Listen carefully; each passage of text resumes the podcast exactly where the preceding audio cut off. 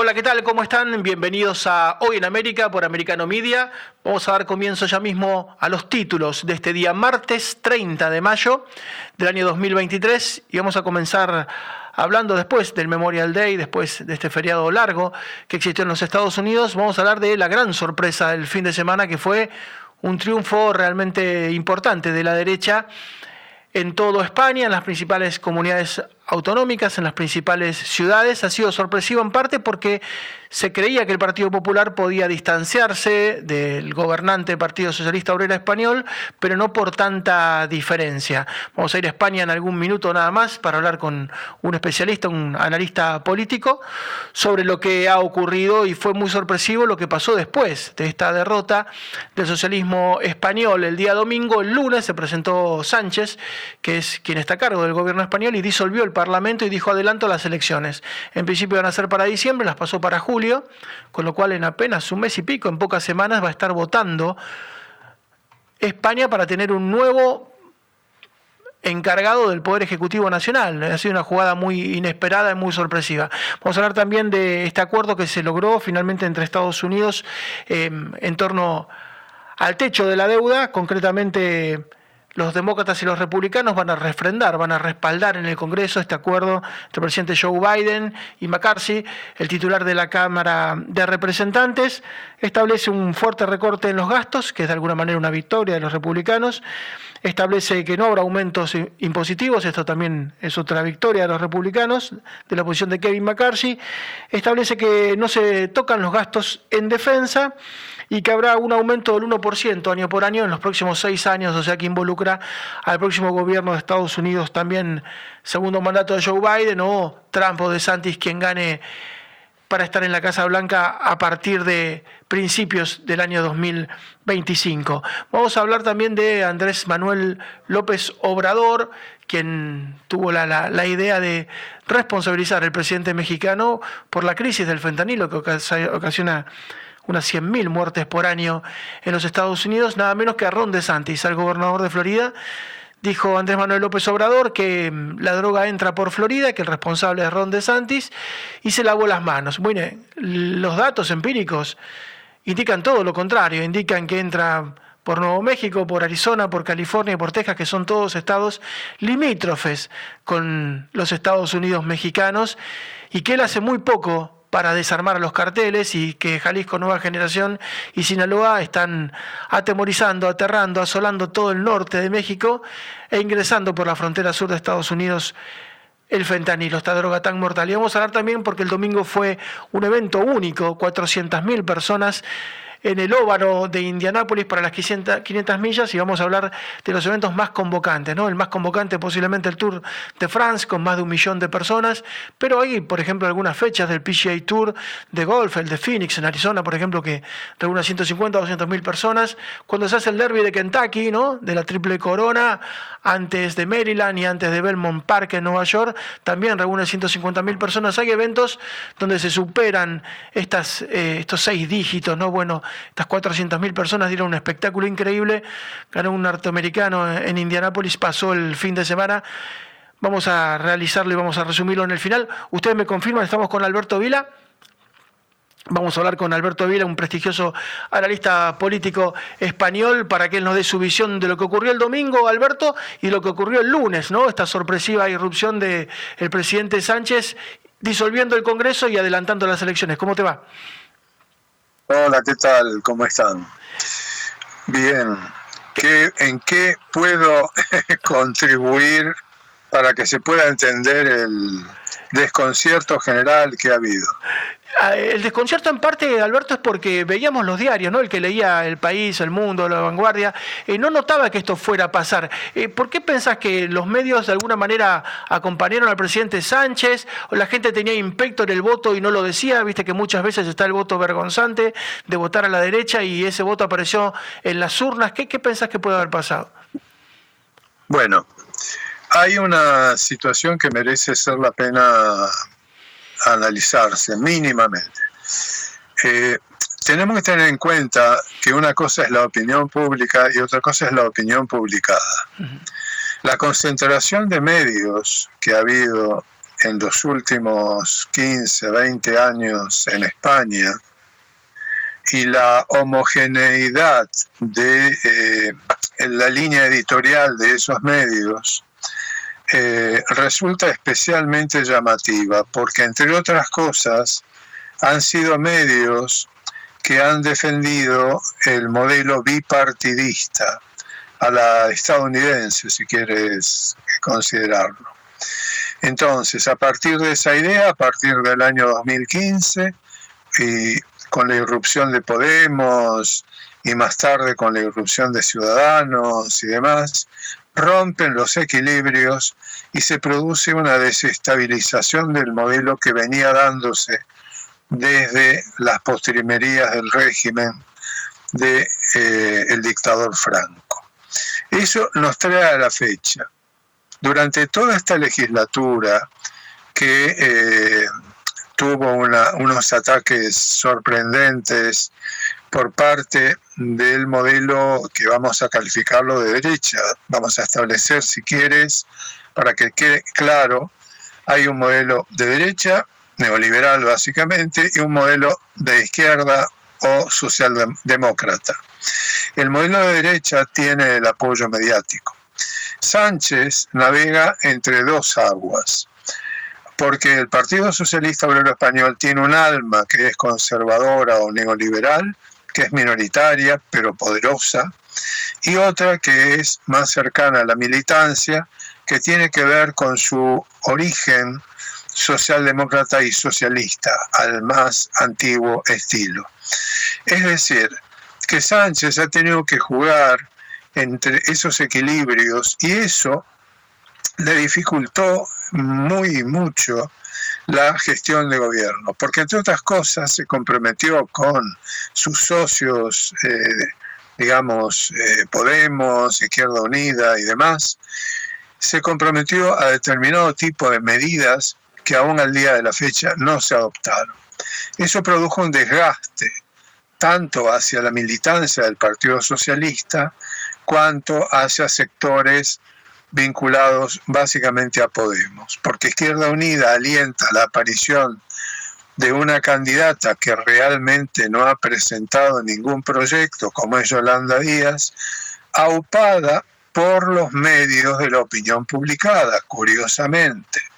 Entonces, el presente panorama es el siguiente ha habido una diferencia de menos de 800.000 votos, porque tenemos que tener en cuenta que estas no son elecciones ni a gobernador, ni elecciones a presidente de, de, un Estado. Son elecciones parlamentarias, aún a nivel municipal.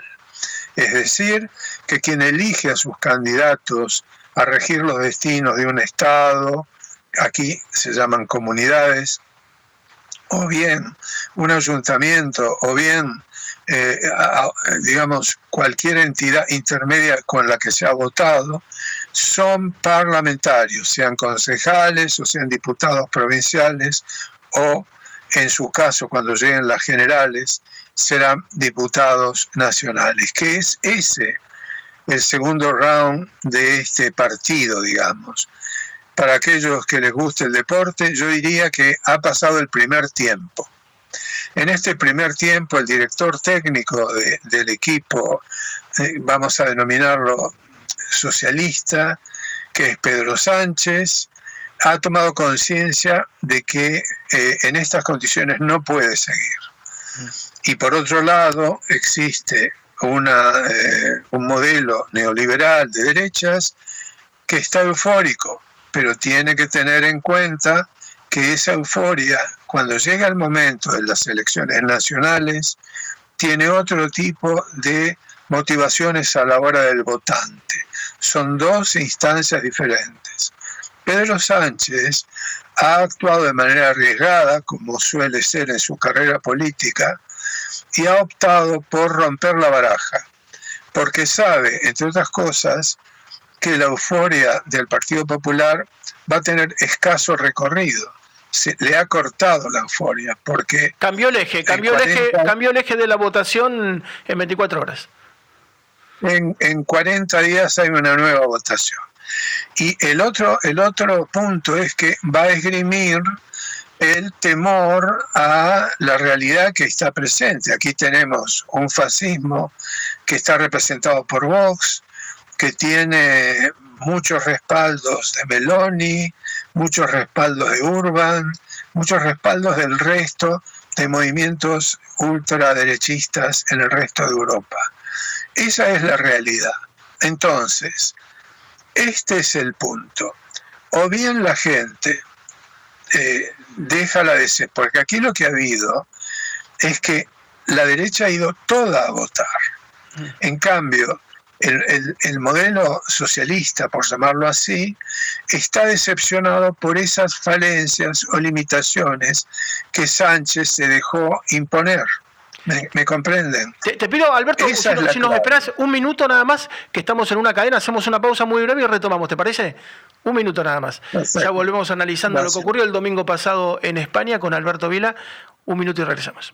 Estamos dialogando con el analista político Alberto Vila sobre las elecciones del pasado domingo en España y sobre las repercusiones ayer porque el titular del Poder Ejecutivo Sánchez disolvió el Parlamento y adelantó las elecciones. Alberto, nos contabas, la derecha, el conservadorismo estaba motivado, fue a votar masivamente, no ocurrió lo mismo con el progresismo, con el socialismo, con la izquierda, por el desgaste del propio Sánchez, no, no estaban tan motivados.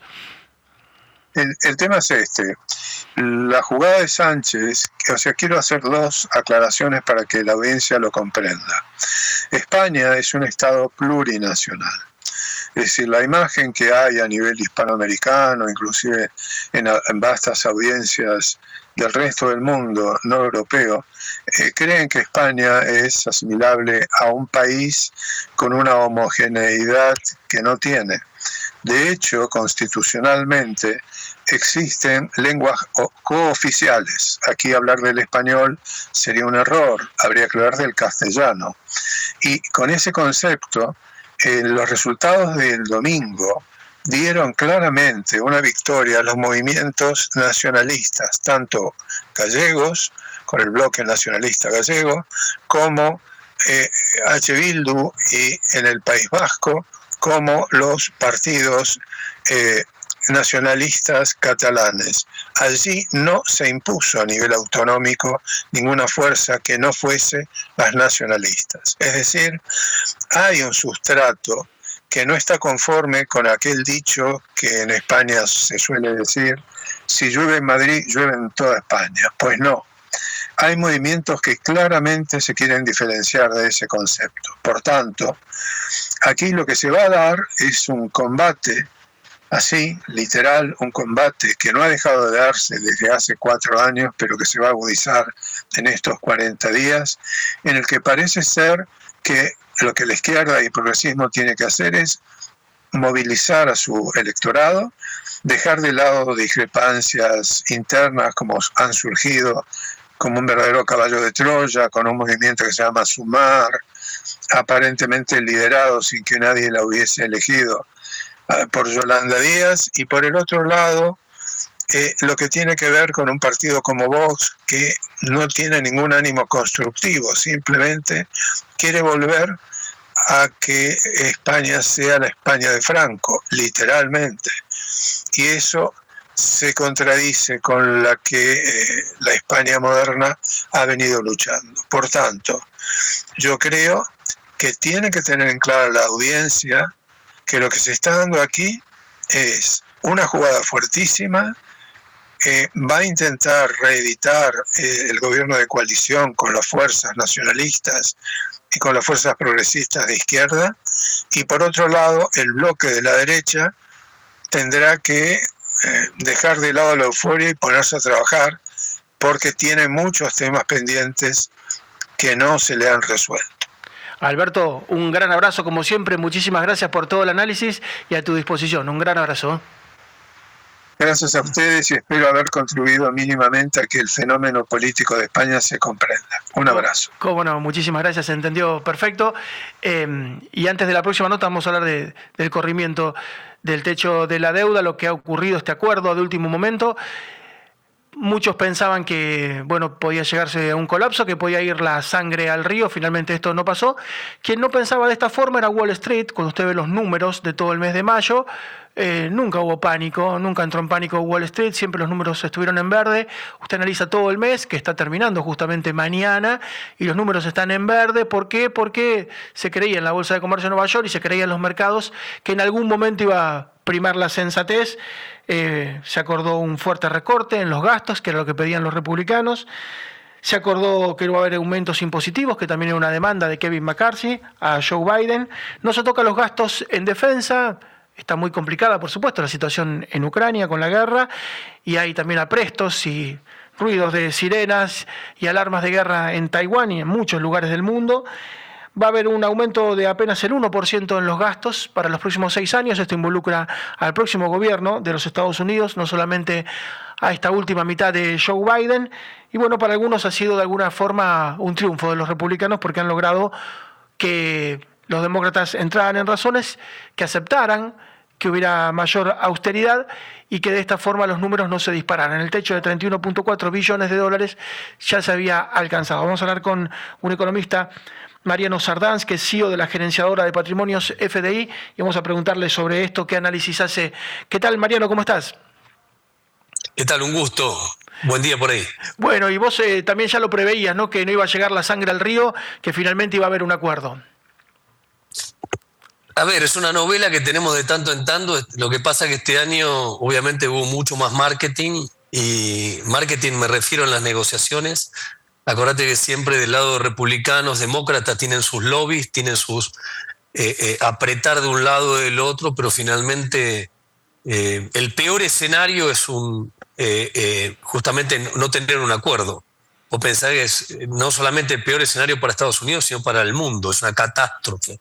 ¿sí? Es, es, es imposible de describir. Con lo cual, obviamente esto tiene en vilo por el, como te decía antes, por el marketing y porque atrás hay muchos intereses del lado de los demócratas y de los republicanos. Fíjate, cuando vas a ver qué se corta, ¿no? qué se corta, qué se expande en cuanto a gastos y demás, cada uno, cada partido y dentro de cada partido los miembros también, más derecha, más izquierda del mismo Partido Republicano o más derecha, más izquierda del lado de los demócratas también tienen sus propios lobbies, ¿no?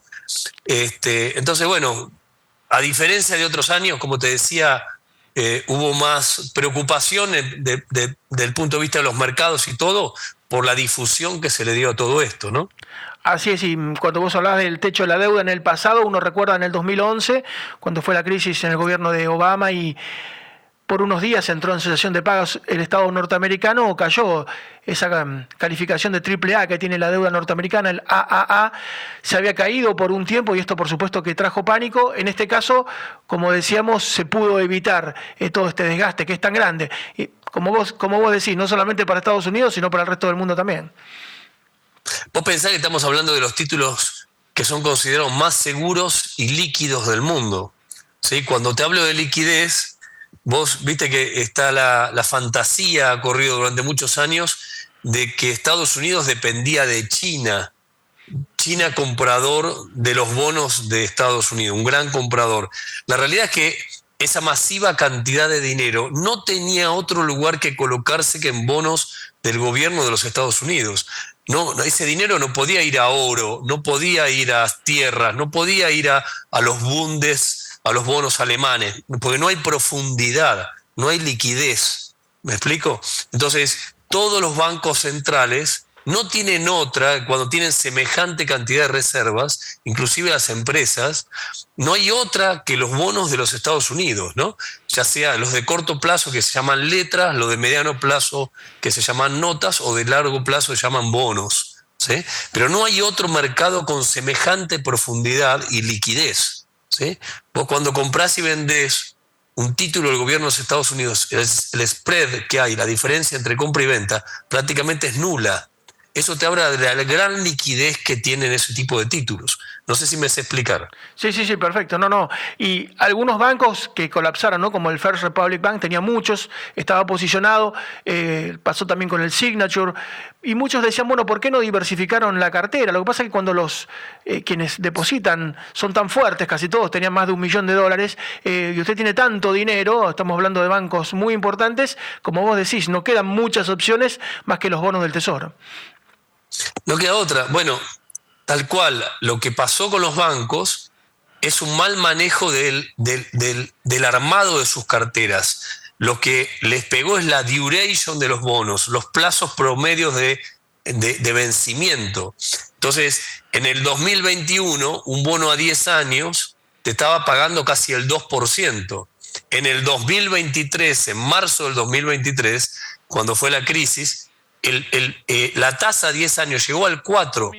Para un bono que ya está emitido de pagar el 2 hace dos años a pagar el 4, ese bono quiere decir que cayó como mínimo un 12%.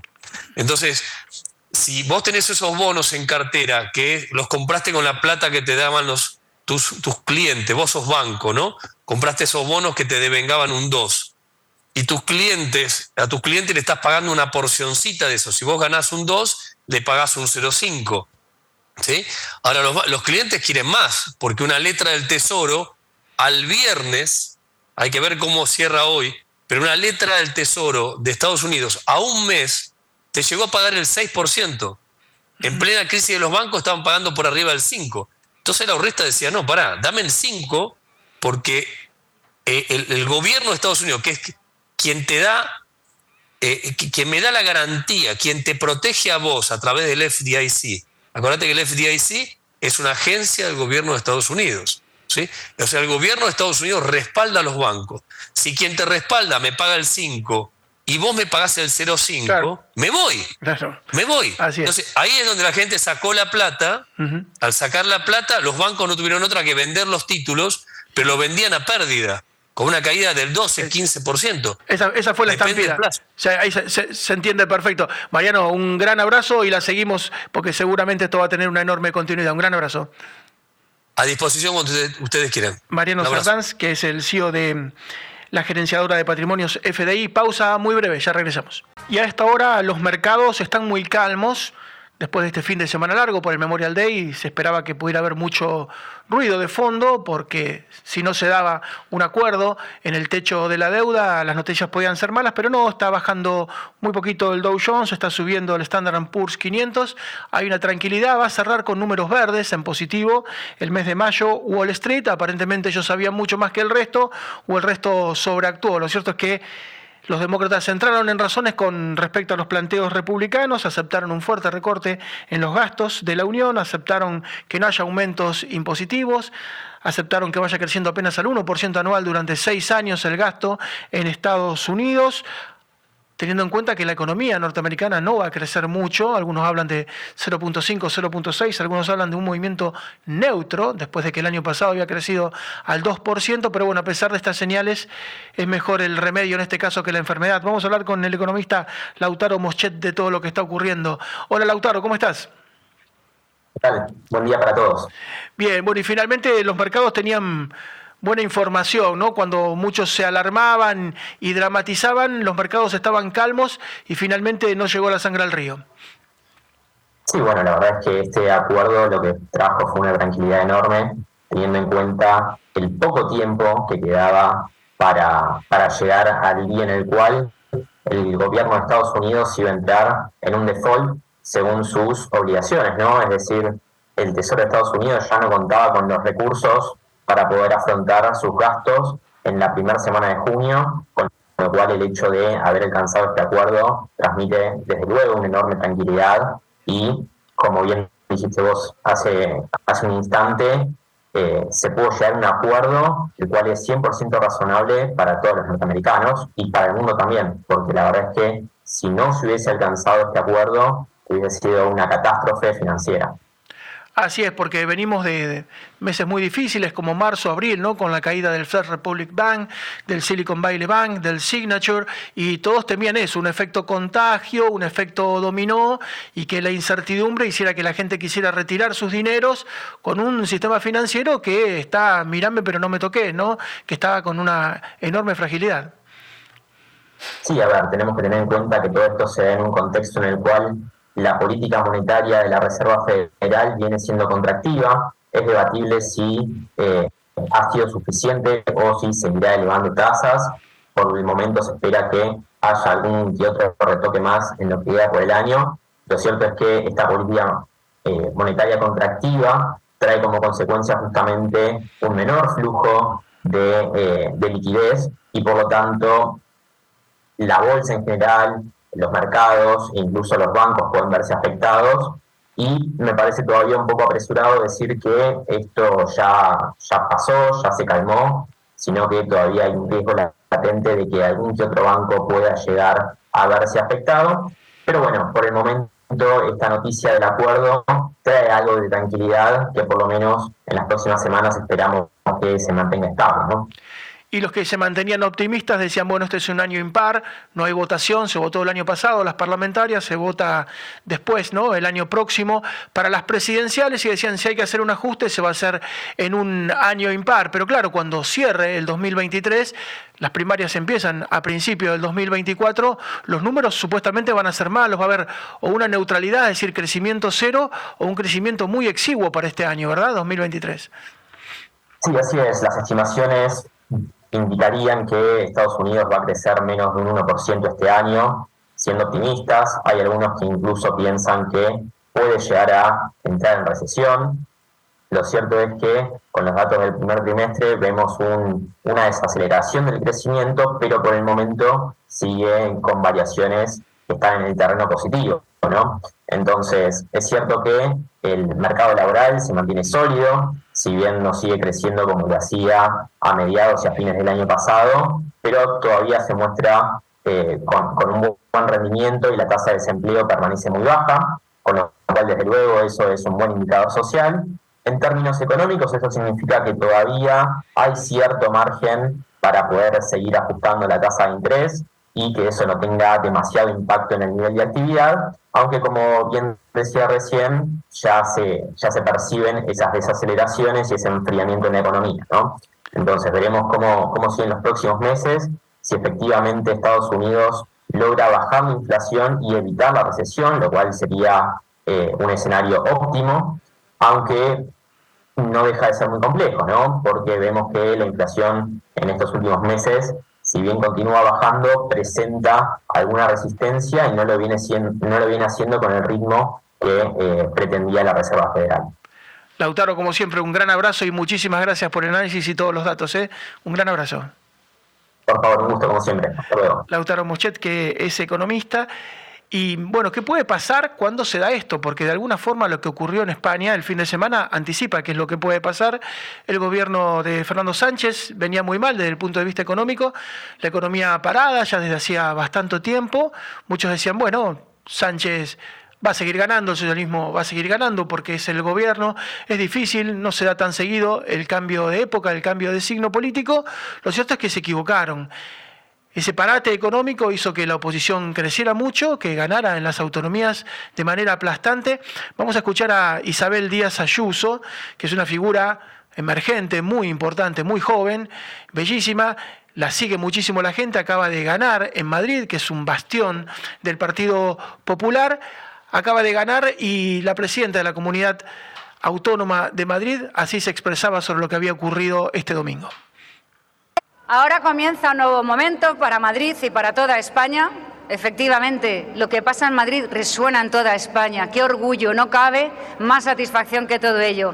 Y empieza un nuevo momento para defender unos grandes servicios públicos, pero sobre todo defender este modo de ver la vida que nos hemos dado, ese modo de ver la vida generoso y liberal y que intentan cambiar por la puerta de atrás a manos de unas minorías a las que nadie les ha dado la confianza para todo ello.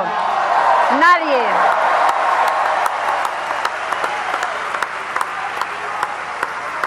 La próxima vez que quieran transformar España, que lo pongan en un programa electoral. La próxima vez que quieran gobernar con quienes no dormirían y cambiarían el colchón, que primero lo digan a las bravas y que luego diga España si esto es lo que quieren. Querido presidente. y muy, muy clara, muy clara Isabel Díaz Ayuso, que es una figura emergente. Si usted quiere hacer un paralelismo con Estados Unidos es como una Ron de Santis, ¿no? Solamente que ella no desafió a Núñez Feijó, que va a ser el candidato del Partido Popular. Muchos dicen desde el trampismo, bueno, debería ser de Santis lo que hace Díaz Ayuso, esperar su turno. Es muy joven, tiene tiempo, porque no deja que Trump haga el drenado del pantano, como dice el expresidente norteamericano, y después le tocaría de Santi. Bueno, Díaz Ayuso hizo eso, Isabel no desafió, pudiendo hacerlo, a Núñez Feijó, deja que el titular del Partido Popular sea el que se presenta y ella espera el turno, insisto, porque es muy joven, la quiere muchísimo, acaba de tener una elección notable, pero no, no comete, entre comillas, un parricidio, espera. Bueno, ¿Qué fue, lo, ¿Qué fue lo que ocurrió en España? Bueno, ocurrió que los medios de comunicación, si usted miraba los diarios, el país, sobre todo que es progresista, la vanguardia en buena parte del mundo, se encontraba con una elección pareja, donde podía haber cierta preeminencia del Partido Popular por el desgaste que tenía el presidente Sánchez. Lo cierto es que no ocurrió esto, que hubo una verdadera paliza y que la derecha ganó en toda España ganó prácticamente de norte a sur, de este a oeste, se quedó con la mayoría de las comunidades autónomas. Nos decía Alberto Vila, ganaron los regionalismos, es verdad, se pusieron muchos los regionalismos, un Estado plurinacional, el vasco se siente vasco, el catalán se siente catalán, el gallego se siente gallego, el valenciano lo mismo, y aunque Madrid quiera decir que España es una, España son varias. Tiene varias lenguas y algunas son oficialmente reconocidas.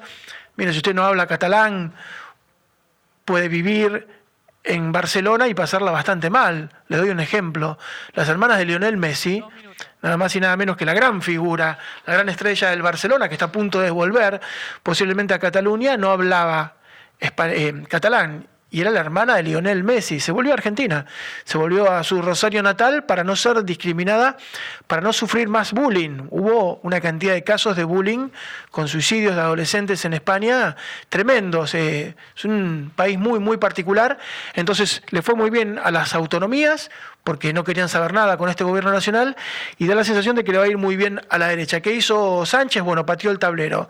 Dijo Perdimos, perdimos por escándalo, bueno, no espero hasta diciembre. No voy a dejar que hagan de alguna forma eh, del árbol caído, eh, hagan ramas, ¿no? Y lo vayan achando aún más al árbol caído. La leña no va a salir de este árbol caído. Entonces, ¿qué hizo? Adelantó las elecciones, dijo no se vota en diciembre, se vota en julio y con este adelantamiento lo que ha logrado es cambiar el eje completamente. Eran momentos estos, estas horas, para ver la autopsia de qué había pasado con el socialismo, de por qué le había ido tan mal a Sánchez, del desastre de la deriva de la izquierda. Y con este acto de disolver ayer el Parlamento y de adelantar las elecciones, cambia el eje y ahora la gente debate, bueno, se vota dentro de cinco, seis semanas, vamos a acomodarnos, vamos a, a disponernos a estar listo porque se va a definir nada más y nada menos que el Poder Ejecutivo Nacional de España. Una jugada hábil, muy arriesgada, porque se pueden ir antes de tiempo, pero deja una enseñanza. Una cosa la opinión pública, otra cosa la opinión publicada. Los medios decían que estaba todo bien y no estaba todo bien. La votación sorprendió a muchos, no a quienes viven en España. Nos vamos a la pausa, volvemos con el último tramo del programa.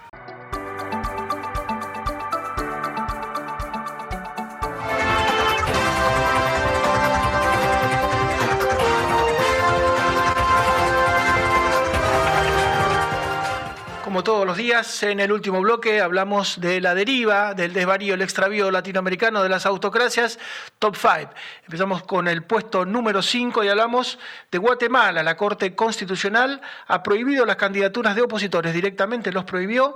Ya lo había hecho en febrero con Roberto Arzú, con Tecna Cabrera, ahora lo hizo con Carlos Pineda. No van a poder presentarse. Si no es oficialista, directamente no se puede presentar usted en Guatemala. Increíble lo que está pasando pero cada vez se ha puesto peor el régimen. En el puesto número 4 hablamos de Lula da Silva, que ha autorizado a Petrobras a perforar áreas del Amazonas de la desembocadura nada menos del río Amazonas, y esto ha puesto en crisis a Lula con su ministra Marina Silva, que es una defensora del Amazonas, ella nació en el Amazonas, es una ex candidata ecologista, bueno, han entrado porque en colisión, porque en campaña dijeron todo lo contrario. Lula dijo que iba a preservar ese pulmón del planeta. Andrés Manuel López Obrador ahora culpa a Ron DeSantis, al gobernador de Florida, por el ingreso de fentanilo. Es increíble porque los cargamentos de fentanilo no ingresan por Florida, como dice Andrés Manuel López Obrador, ingresan por Nuevo México, por Arizona, por Texas eh, o por California, que son estados contiguos justamente a México.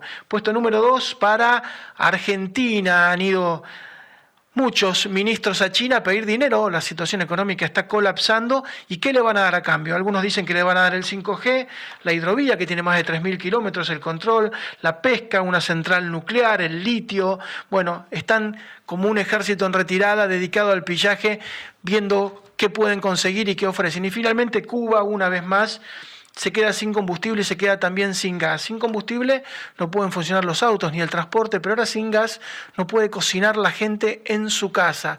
La crisis es tan tremenda que tienen que cocinar con maderas, con leños directamente o con carbón. Han tenido que volver prácticamente un siglo, un siglo y medio atrás. No tienen electricidad, no tienen combustible y ahora tampoco tienen gas para abastecer las cocinas. Una verdadera tristeza todo lo que ocurre y cómo se puede estar cada vez peor, ¿no? No hay fondo para Cuba, siempre se puede caer un poquitito más. Vamos al otro extremo, ¿no? Nos vamos a ir al deporte y a lo que ocurrió este domingo en Estados Unidos. Estamos con María Rita Figueira porque ella nos va a analizar los deportes más convocantes. Vos sabés, María, que corría un piloto mexicano, corría un piloto argentino en las 500 millas de Indianápolis. Yo me quedé a verlo, realmente es un espectáculo atrapante. 400.000 personas. El piloto argentino había largado en la fila novena, estaba 27, 28. Después de 294 vueltas, son 300. Después de 294 vueltas estabas tercero y chocó. Bueno, y hasta el último segundo no se sabía quién ganaba. Fue una carrera electrizante, 400.000 personas, pero no es el más convocante, es uno de los más convocantes del mundo. Sí, Marcelo, realmente la adrenalina que provoca el deporte en un doble juego, porque es tanto el espectáculo en las pistas de los distintos deportes como también en las gradas. Eh, es, por eso digo que es un doble espectáculo. Creo que aún una persona más indiferente con respecto al automovilismo sabe de qué trata las 500 millas de Indianápolis. Ganó Joseph Newgarden y bueno, para los nostálgicos, eh, hay varios pilotos de Fórmula 1 campeones que han ganado también, eh, éramos muy chiquitos, pero Emerson Fittipaldi, Jacques Villeneuve, Jim Clark antes, Mario Andretti, eh, un espectáculo alucinante, 400.000 personas, mucho más que algunas ciudades. Y si hablamos también de un hito histórico, tenemos que hablar del Maracaná, uno de los espectáculos, uno de los estadios que más eh, turistas recibe. El Maracanazo en 1950 se llama así porque el, candidato era Brasil, la final del Mundial, Brasil-Uruguay, y bueno, fue eh, una decepción hasta el día de hoy. Se llora en Brasil y un logro eh, que hizo inmortales a los 11 este, de la escuadra celeste eh, 200.000 personas, también tuvo como 190.000 más o menos en un espectáculo entre un partido entre el Flamengo y el Fluminense, que son los del clásico carioca. Realmente el maracanazo, a los que les interese la historia y documentales, porque es atrapante.